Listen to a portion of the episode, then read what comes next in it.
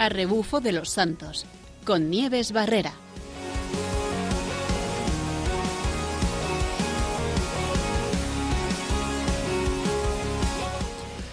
Buenas tardes, otro viernes más, como siempre, cada 15 días, trayendo nuevos planes, nuevas rutas y nuevas formas de acercarnos a Dios por medio de los santos. Hoy tenemos un programa muy especial, un programa de película, en el que vamos a hacer una ruta de cine que nos va a ayudar a profundizar en eh, los valores de la ecología, de la naturaleza, que nos llevan directamente a Dios.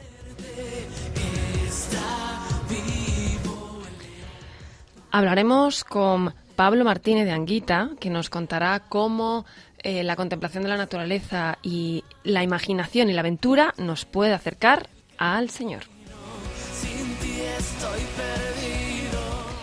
Y conoceremos la vida de unos santos muy familiares para la zona de Madrid, que son muy actuales y que a lo mejor no lo sabíamos.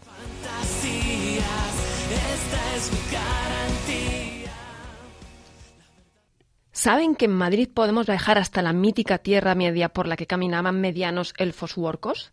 ¿Que podemos visitar el Valle de Moria, Brie, Rivendell, la comarca, Jovitón?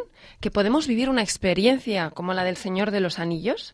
Pues sí, y yo no lo sabíamos, pues lo tenemos muy cerquita.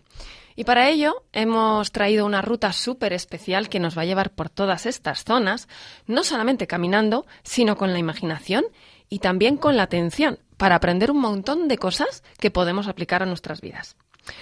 Y para ello vamos a hablar con Pablo Martínez de Anguita, director del Instituto Laudato Si, eh, conocedor mm, de, la encíclica Laudato Si y además profesor en la universidad con una experiencia eh, en la pedagogía impresionante y que nos va a enseñar y que no es el creador de este camino, con lo cual nos va a ir enseñando cómo podemos vivir esta, esta aventura tan fantástica y sacar tantas enseñanzas. Buenas tardes, Pablo, ¿cómo estamos? Buenas tardes, muy bien. Solo perfilante que no soy el creador, soy el descubridor, que es un matiz que espero. Pues sí, pues sí, pues vamos a empezar con eso. Buenas tardes, ¿qué, significa este matiz? Vamos a ver. Bueno, pues eh, que había un camino que estaba ahí, yo creo. ¿eh? y había una semejanza muy bonita entre todos los paisajes que cuenta Tolkien de la Tierra Media de Tolkien y la Sierra Norte de Madrid.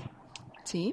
Pero no me atrevo a decir que soy el creador de nada, sino que después de seis años caminando por todas las sendas de, la Sierra Norte, decimos, pero ¿cómo se parece al camino que hizo Frodo?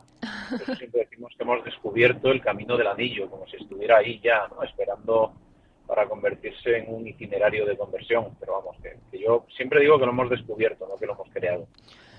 Bueno, por lo menos ahí tuvisteis la iniciativa de, primero, tuvisteis la, el poder descubrir que esa, esa similitud y la iniciativa de ponerlo en marcha porque es una, una gran ruta.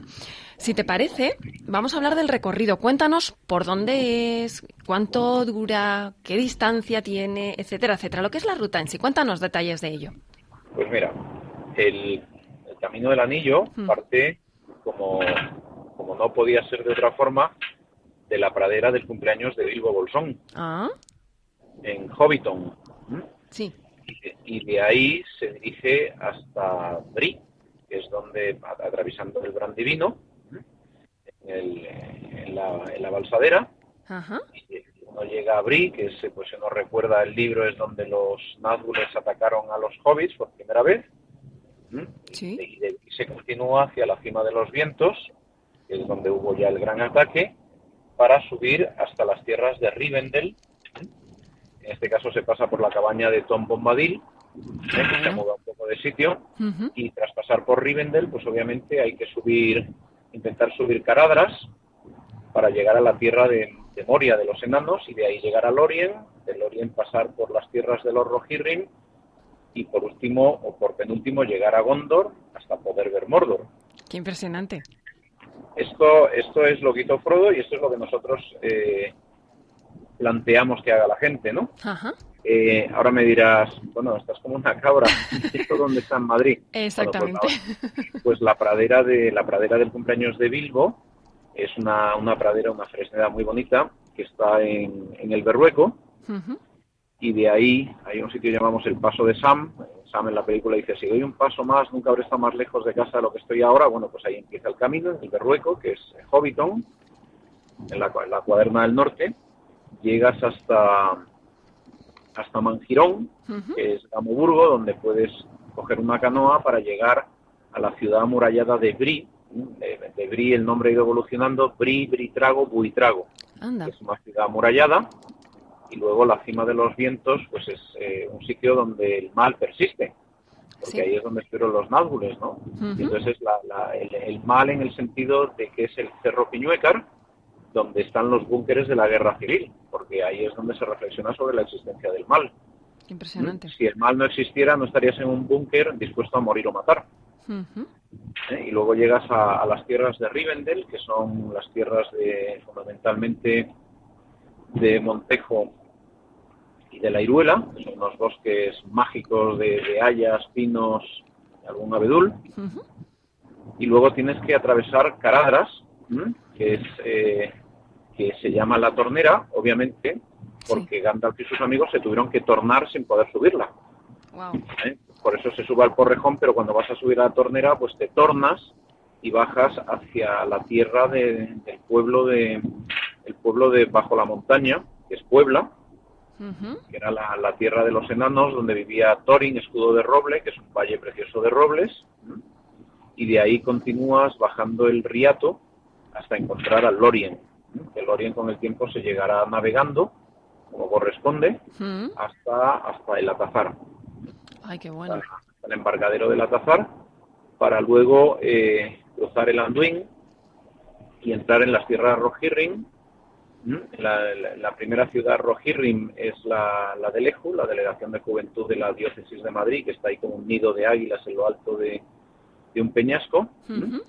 Se pasa posteriormente por el abismo de Helm, donde se escondieron los Rohirrim, y de ahí ya se llega a las tierras blancas, calizas, donde está el árbol de Valinor, que coincide precisamente con la gran inscripción de la iglesia catedralicia de Torrelaguna es una iglesia blanca, preciosa, gondoriana y con el árbol de Valinor dentro y fuera, ¿no? Y luego se sube hasta la entrada de Mordor, que no te puedo decir dónde está, ah. para deshacerte del anillo y ver tu vida, tu pasado, y bajar por último a, a, la comarca donde acabas tu viaje de 128,5 kilómetros. Toma ya, 128,5 kilómetros. ¿Y en cuánto tiempo? Siete, ocho o nueve noches. Wow, o sea que es una aventura en la que realmente te metes a fondo.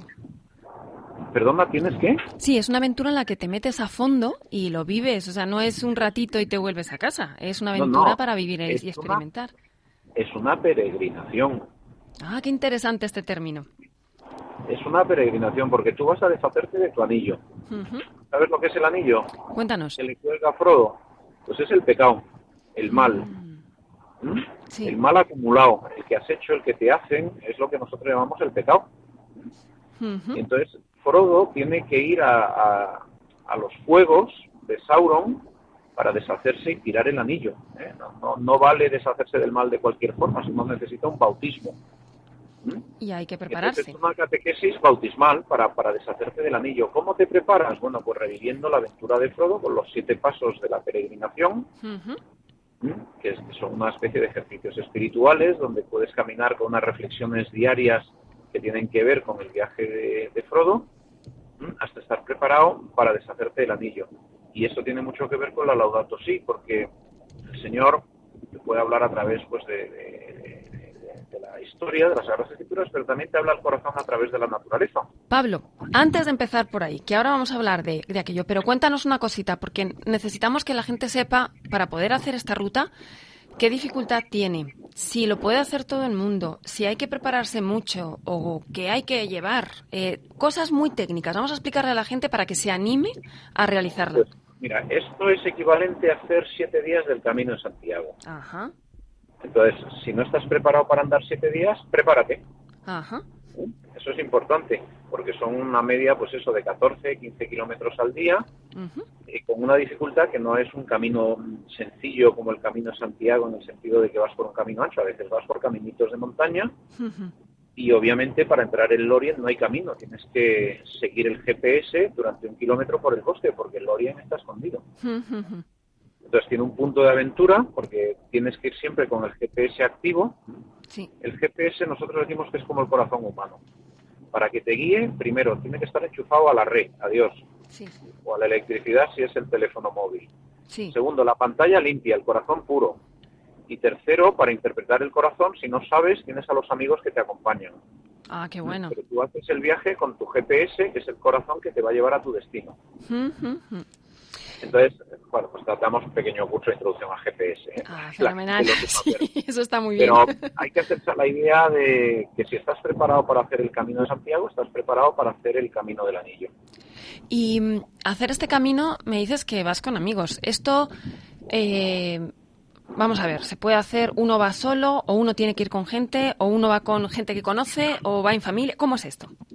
Pues nosotros, lo, para que nosotros te ayudemos a hacerlo, la fundación, porque están los tracks y si quieres lo haces por tu cuenta. Lo que pasa es que, que los, nosotros en la fundación lo que hemos acordado con el obispado es que nosotros gestionamos las antiguas casas de los sacerdotes que no se utilizaban y las hemos transformado en albergues. Ah, qué bien. Para, para que la gente pueda hacer su peregrinación. Entonces, ¿cómo, ¿cómo se organiza esto? Pues tú te apuntas con tu parroquia dices, oye, pues este año en vez de hacer el Camino de Santiago, hacemos el Camino del Anillo y vamos a estar ocho días andando por la montaña.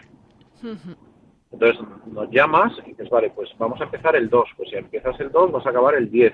Tenemos que asegurarnos de que tienes las casas a tu disposición y entonces eh, lo organizamos para dos tipos de grupos. Eh, los grupos de jóvenes eh, de parroquias. Sí. Ahora mismo tenemos una, una, parroquia madrileña que está, acabo de hablar con el sacerdote que el pobre decía, de estos canallas me dejan atrás, ¿no? Sí. Claro. y luego mañana tenemos muy bonito un grupo de familias de otra parroquia de Griñón. Ah, qué bueno. Entonces, mm, lo, nosotros pedimos la conversión es una cosa individual, pero sucede dentro de una compañía, dentro de una parroquia, dentro de una congregación, dentro de un movimiento. Entonces nosotros lo organizamos para que la gente lo haga en compañía. ¿Para qué? Pues para que cuando vuelvas a casa tu compañía, tu congregación, tu parroquia esté más fortalecida y, sigas y haya descubierto no solo su misión individual, sino como su misión como, pues, como comunidad. Y Pablo, ¿dónde podemos encontraros? ¿Tenéis una web o algo? Hay una web que se llama elcaminodelanillo.com. Ahí hay mucha información genérica, pero básicamente hay una parte que son peregrinaciones donde uno puede ver los tipos de peregrinaciones que ayudamos a hacer. Bien. Nosotros como fundación pues eh, garantizamos el alojamiento, te llevamos las comidas, te llevamos las mochilas, te, eh, te preparamos las cenas para que tú lo que tengas que hacer sea caminar y vivir y vivir. Y luego, pues tú tienes tu dinámica con tu parroquia, pero si además quieres las catequesis del Camino al Anillo, que son siete pasos, pues te las damos. Que son los pasos de la vida interior de Frodo. Pablo. Porque Tolkien era un gran santo. Pablo, vamos a hacer una cosa. Pues nos vamos, si te parece, nos vamos a poner en camino. Vamos un segundito, vamos a prepararnos, a coger nuestras cosas y a caminar.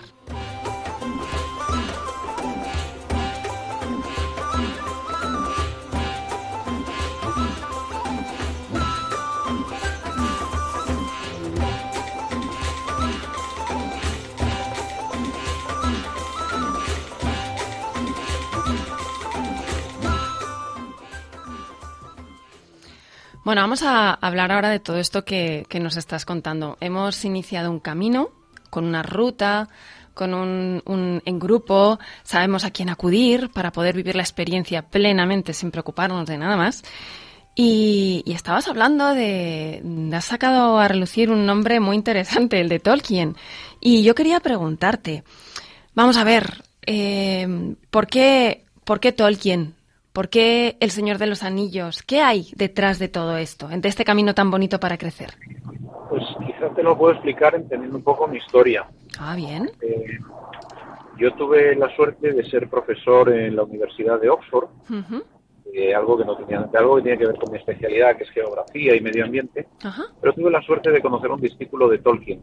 Anda. Entonces, él me regaló un libro precioso que se llamaba El poder del anillo, donde explicaba la vida interior de Tolkien. Sí. Y entonces yo me fui dando cuenta que, claro, Tolkien era un santo. era un hombre de comunión, pero no solo de comunión, sino de comunión y confesión diaria, que eso no lo he visto yo en mi vida, ¿no? Porque él quería tener siempre el corazón puro para escribir cosas bellas. Qué bueno. Y entonces, él decía que la mitopoética, que es una forma de escribir, que es lo que él inventó, la, mitología contemporánea, es una mitología más grande que, todas las existentes del mundo juntas, era una preconfiguración de Cristo. Era una forma de entender al corazón humano. Sí. yo te puedo decir muchos valores morales y esto y lo otro, pero cuando tú lees literatura, literatura de la buena, de repente dices, Dios, qué bonita la amistad de Sam y Frodo, pero ¿cómo querría tener un maestro como Gandalf? Qué, qué grande es eh, un rey como Aragorn, ¿no? Sí. Es decir, uno aprende no tanto por la inteligencia, sino por el corazón, por la identificación con los personajes. Yo quisiera una compañía así, eh, yo quisiera una amistad así, ¿no? Sí, sí, sí. Entonces, eso es lo que de algún modo te hace ver quién eres. Y cuando entiendes quién eres, te das cuenta de que eres un ser con nostalgia de Dios.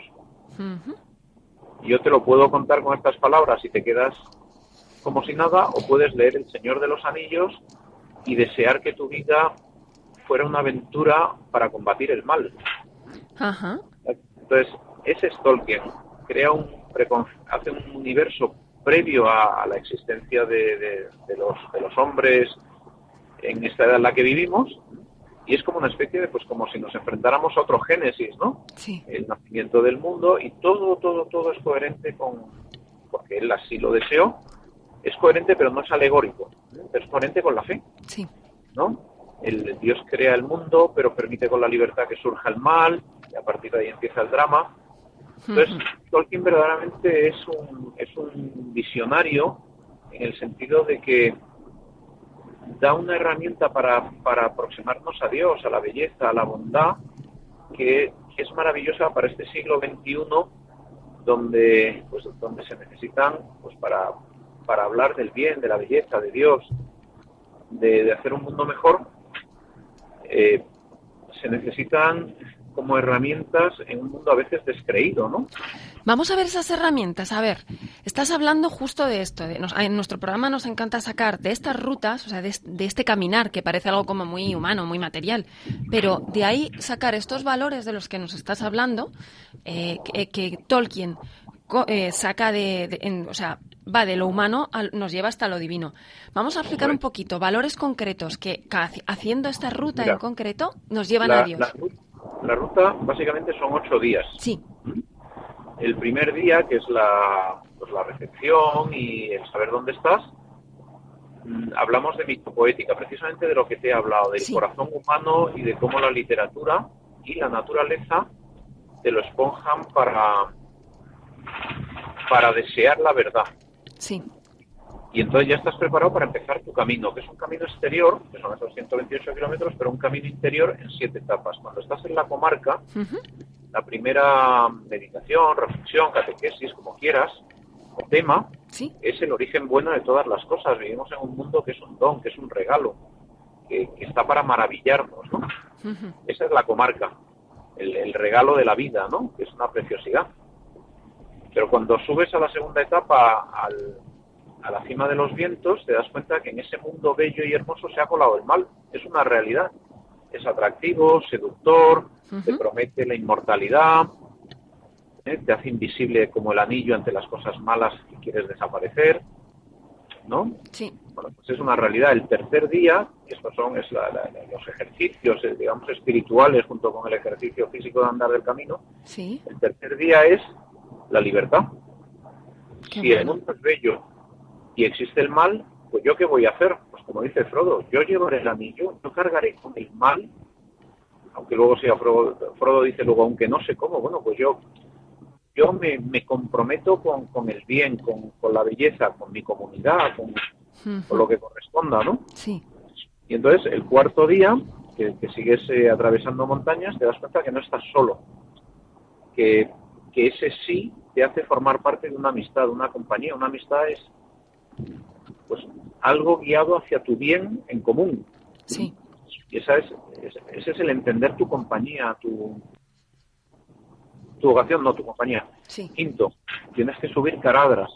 Empiezas a darte cuenta que cuando has dado un sí a Dios, sí a la belleza, un sí a las cosas justas y hermosas de este mundo, y estás en compañía, la vida se convierte en una maravillosa aventura, a veces difícil, pero una aventura. Y cuando llegas al Orien y te ves en el espejo de Galadriel, lo que ves es que esa aventura es tu vocación, estás llamado a ella, con esta gente, con, ¿no? Pero es descubrir tu vocación.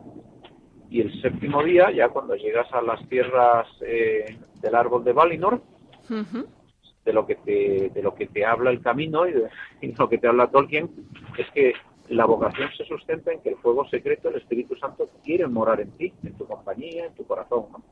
Qué bueno. Entonces, el despertar realmente es el, despertar de la conciencia vocacional, ¿no? Sí. Que puede ser para grupo y también para una cosa que queremos empezar ahora, que es como preparación al matrimonio. De eso vamos a hablar luego, con, porque también tenemos, tenemos un paralelismo. Ya sabes que en nuestro programa hablamos de santos siempre. Y te lo voy a preguntar en clave de. Eh, como, con un modelo de santos. Pero antes quiero preguntarte otra cosa. Em, en todo esto estamos hablando de belleza, de bondad, de naturaleza, de contemplación. Y aquí tiene mucho que ver eh, la encíclica Laudato Si. ¿Qué tiene que ver con el instituto, con la encíclica? ¿Cómo se, se asimila todo esto? Porque... Nosotros somos la Fundación Laudato Si del Arzobispado de Madrid, así que efectivamente el nombre lo dice todo. Exactamente. ¿Eh? Pues en Tolkien tiene un gran peso la belleza y la belleza nos viene a través del mundo, de la naturaleza. ¿no? Y Dios nos habla a través de la belleza. ¿eh? La, belleza. A mí decía Charles Darwin que me encantaba que este mundo cada día que gira es más bello, ¿no? Mira, las últimas criaturas en venir al mundo han sido las orquídeas en el reino vegetal y los seres humanos en el animal. Toma ya. ¿Eh? Cada día todo lo que hay es un poquito más bello. El mundo tiende al bien y a la belleza. Originalmente, porque es de Dios. Entonces, cuando tú te das un baño de ocho días de belleza, eso te toca el corazón. Porque tú a lo mejor puedes ser una persona que no eres creyente. Mira, yo no me creo nada de esto, ¿vale? Pero la sensibilidad de un atardecer, de un amanecer, de disfrutarlo en amigos, eso es una verdad que te toca el corazón. Ese es Dios llamando a través de un lenguaje que se entiende como diría Newman, coraz cor loquitur. El corazón le habla al corazón. El lenguaje del corazón de Dios es la belleza de la naturaleza, entre otras opciones. Sí. Pero eso te, te, conmueve. Entonces, por eso es importante pasar ocho días en, pues, un sitio que es una reserva de la biosfera, que es una preciosidad, viendo amaneceres y atardeceres, porque la razón sin corazón no funciona. Exactamente. No, el, corazón nos marca el camino que luego eh, explora la razón. Y la belleza de la naturaleza lo que hace es exaltarte ese corazón diciendo, pero qué bello es el mundo. Y entonces te haces pequeño porque ves que el mundo es un don, es un regalo y puedes empezar un camino. Cuando tú no ves eh, a la otra persona como un don, no, todo, todo lo que sucede es, es imposición, ¿no? Sí. Entonces es fundamental la naturaleza es verdad que luego tenemos algunas charlillas pues para eh, cómo cuidar la naturaleza, etcétera. Ah, qué bueno, hay que sí, la gran casa. Exposiciones y cosas prácticas, pero fundamentalmente lo que lo que pretendemos es que la gente sea feliz y sea feliz porque porque toca lo que von Baltasar decía que era decía que la naturaleza es una custodia de Dios, ¿no? Como como el sagrario, pues la naturaleza es una custodia de Dios y de ahí puedes darte cuenta que tú puedes ser custodio de la custodia de Dios. Sí.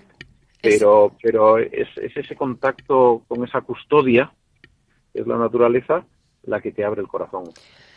Es fantástico, porque podemos vivir el cuidado de la naturaleza, que además esa naturaleza nos da mucho y nos lleva a Dios. Pues, Pablo, si te parece, vamos a hacer una pequeña pausa, vamos a tomar un respiro en esta ruta y luego vamos a, trasladarlo también a esto que estábamos hablando antes. Vamos a hablar de unos santos muy particulares que nos podemos encontrar por el camino. Vamos allá. May it be an star shines down upon you. May it be when darkness falls.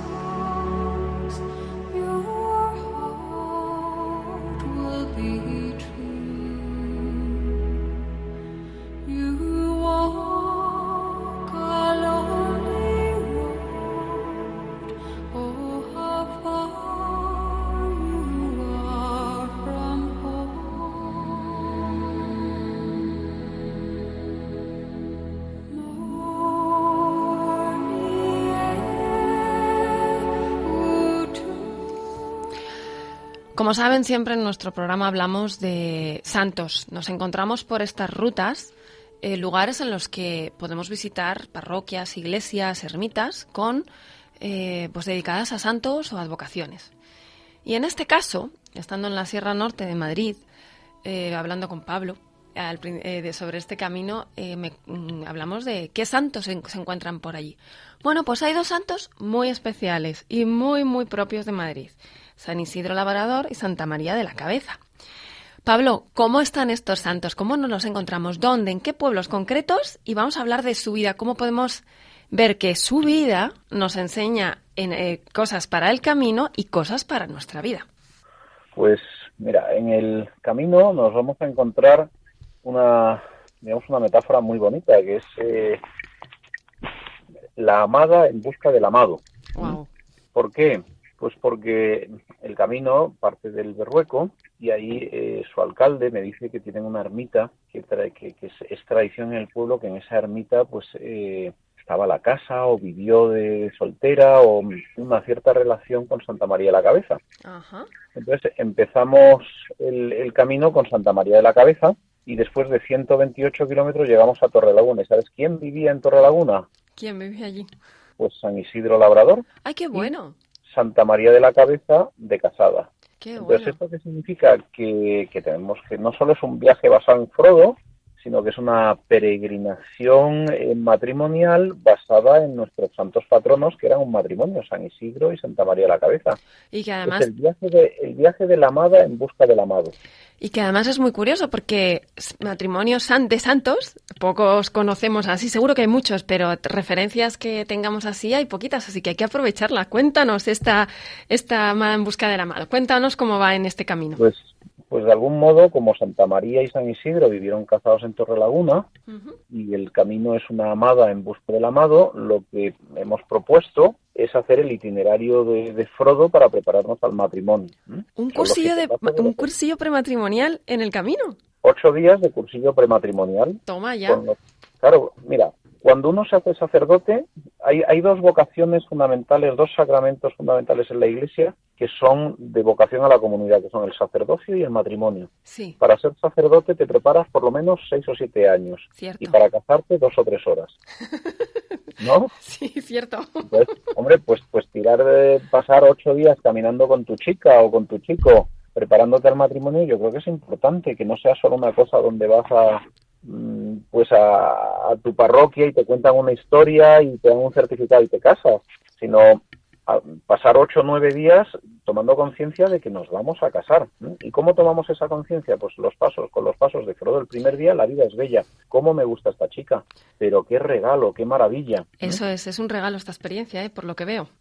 El segundo día llegas al cerro, de, a, la colina de los vientos, donde aparece el mal. Y digo, pero cuánto daño me hace este chico, pero qué bruto es, pero qué despistado, se ha vuelto a olvidar de mi cumpleaños. ¿Eh? no, el mal existe. O sea, yo, yo, yo hago daño a mi mujer, con todo mi pesar del mundo, pero que levante la mano el que no le ha hecho daño a su pareja. El mal existe.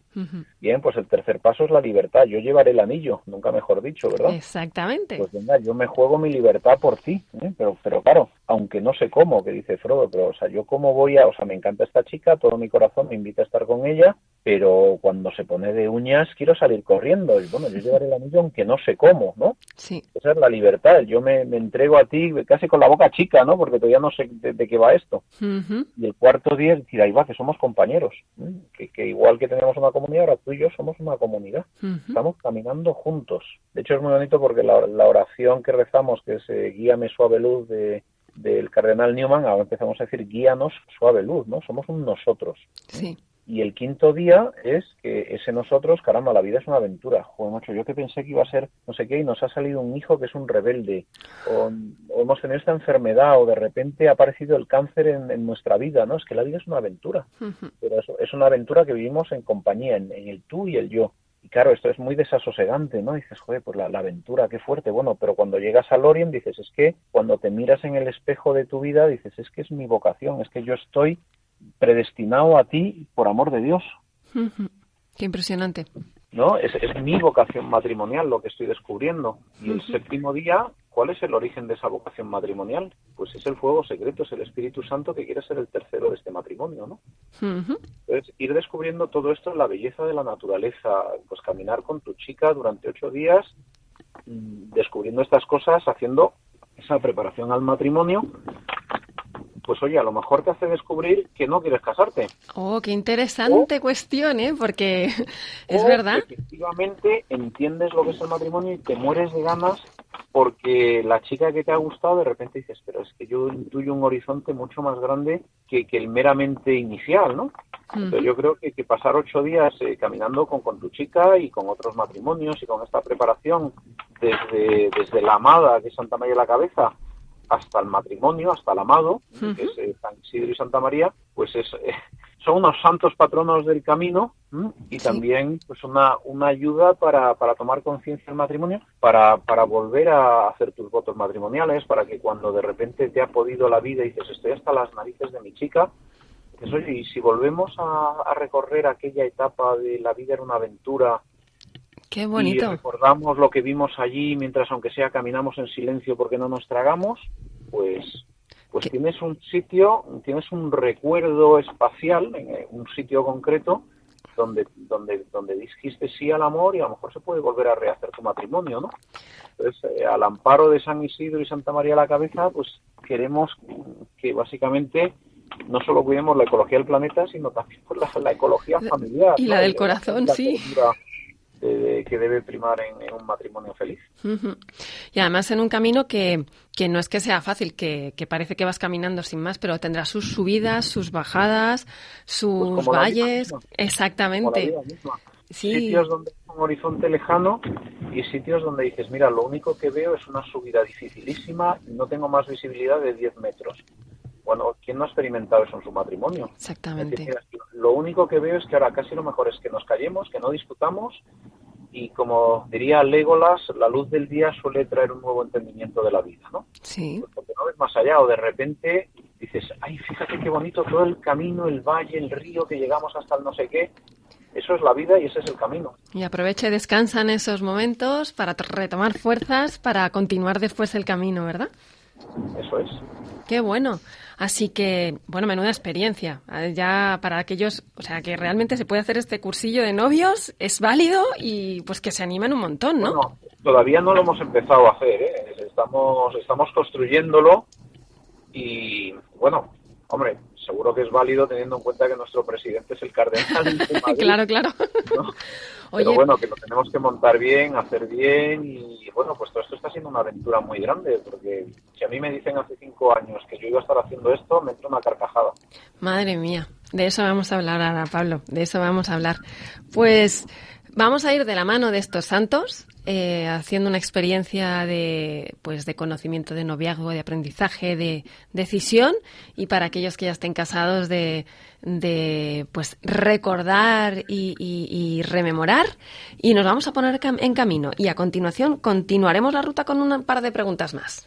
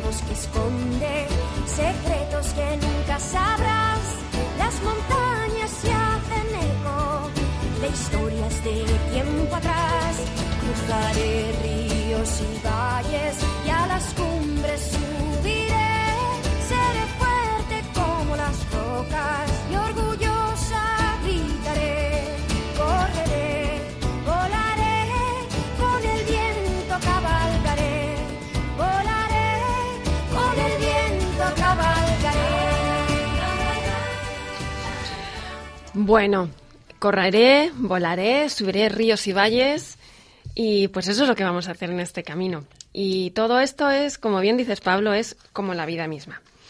Yo quería preguntarte, ya que estamos aquí, has empezado a, contarlo, ¿no? Si alguien te dijera hace unos años que, ibas a estar haciendo esto, te morirías de la risa. Bueno, y pues yo quiero preguntarte ahora, ¿cómo empezó todo este proyecto? ¿Y qué ha supuesto? Porque no es, por lo que veo, no solamente una excursión que organizas, ¿no?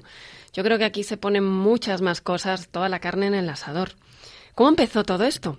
¿Qué, ¿Cómo fue fácil? ¿No fue fácil? Eh, cuéntanos un poquito esta historia, ya más de personal, si cuentas con la ayuda de alguien más. Ha sido como lo de Frodo, ha sido un viaje inesperado. Yo soy profesor de universidad y durante 25 años me he dedicado a, los bosques, a la pobreza y al desarrollo local en América Latina. Nada que ver con esto. Y pasaron dos circunstancias. La primera es que llegó la crisis y yo tuve que dejar de hacer mi investigación en Centroamérica porque era una investigación cara. me, quedé sin, sin poder hacer mi trabajo. Y luego, segundo, pues la Universidad de Oxford me ofreció pues una, una beca para ser profesor allí durante un tiempo y conocí a, Tolkien y a sus discípulos. Y cuando regresé a España, pues eh, estaba como el gato con botas, ¿no? Pues mi legado era estar enamorado de Tolkien pero no tenía un duro, había perdido, pues tenía una financiación, el último año me dieron 300.000 euros de investigación y pasé de 300.000 a cero, tuve que despedir a todo mi equipo y hmm. así regresé a España, ¿no? Madre mía. Un día me invitan a, hablar de Tolkien porque me gustaba, yo hablaba de la inmortalidad y la eternidad de los elfos. Toma ya. Es muy bonita, porque el mal te propone la inmortalidad y Dios te propone la eternidad, que es diferente. La inmortalidad es no morirte nunca, ¿no? Es como el miedo a la muerte y la eternidad es saber que lo que viene después es mejor. Qué diferencia tan grande. Bueno, pues yo hablaba de que los elfos, aun siendo inmortales, querían ser eternos, ¿no? Mm, qué bueno. Llegas aquí y, y ¿cómo inicias este camino? Porque ¿A quién se lo presentas? ¿Cómo lo haces? Así. Pues me, me, pongo a hablar en un congreso y me encuentro con dos agentes de protección civil que dicen que la Sierra Norte se parece mucho a la Tierra Media de Tolkien y que han estado intentando pensar qué se podría hacer y bueno, pues me sonó la gaita y digo, bueno, pues si yo hiciera desarrollo local, que es lo que sé hacer en América Latina, pues ¿por qué no lo intento hacer en España? Y encima basado en Tolkien, qué bonito. Empiezo a conocer a los alcaldes, me tiro con estos dos amigos, Gema y Gonzalo, seis años recorriendo todos los caminos que se me ocurran de la Sierra Norte, conozco a los alcaldes, conozco a los bares, conozco a todo el mundo, diciendo qué podemos hacer, porque es una zona que pierde población, que eh, preciosa y, digo, pues esto es lo que yo sé hacer en otros países. ¿no? Pablo, ¿qué es lo que te motivó a llevar este camino al obispado? Pues ahí va. Yo en un momento dado intuí que esto era una cosa del Señor y entonces dije, se lo voy a decir al obispo, aunque se va a reír de mí. Yo llegué a Madrid y en una jornada de que había en la iglesia se me acercó un sacerdote de, dice, soy el vicario de la Sierra Norte, me han dicho que usted sabe desarrollo rural ¿qué se le ocurre que podríamos hacer en un sitio que usted no conocerá que se llama la Sierra Norte? Y digo, pues mire. Anda, de golpe todo. este... Entonces, lo que yo le iba a entregar a la iglesia, la iglesia salió a pedírmela. Cuando Dios quiere que las cosas pasen, pasan de verdad, ¿eh? Han pasado un montón de casualidades que hacen que esto funcione, ¿no? Entonces, ya digo, para mí fue como un intuir que esto era del Señor, que se vio confirmado cuando en lugar de ir yo a decir, tengo esta idea, el propio vicario de la zona norte, sin conocerme, vino a pedir qué podía hacer él para pues, evangelizar en su zona y sobre todo impedir que se, que se despoblara y contribuir al desarrollo local. Entonces, pues para mí fue una verificación de que lo que yo llevaba en el corazón era algo más que, que un lío mental mío. Pablo, tenemos que dejarlo hasta aquí. Yo me gustaría que volvieras a repetir la web del camino para que la gente pueda eh, contactar con vosotros y porque tenemos que, que pasar a lo siguiente. Repítenoslo. Elcaminodelanillo.com pues nos quedamos ahí. próxima parada en la web del camino. Y hasta aquí tenemos que despedirnos para dar siguiente paso a las vísperas. Y nos despedimos agradeciendo muchísimo a Pablo Martínez de Anguita, director del Instituto Laudato Si, que nos ha contado esta, esta experiencia que nos va a poder acercar a Dios por medio de la naturaleza y los santos. A, como siempre, buena ruta.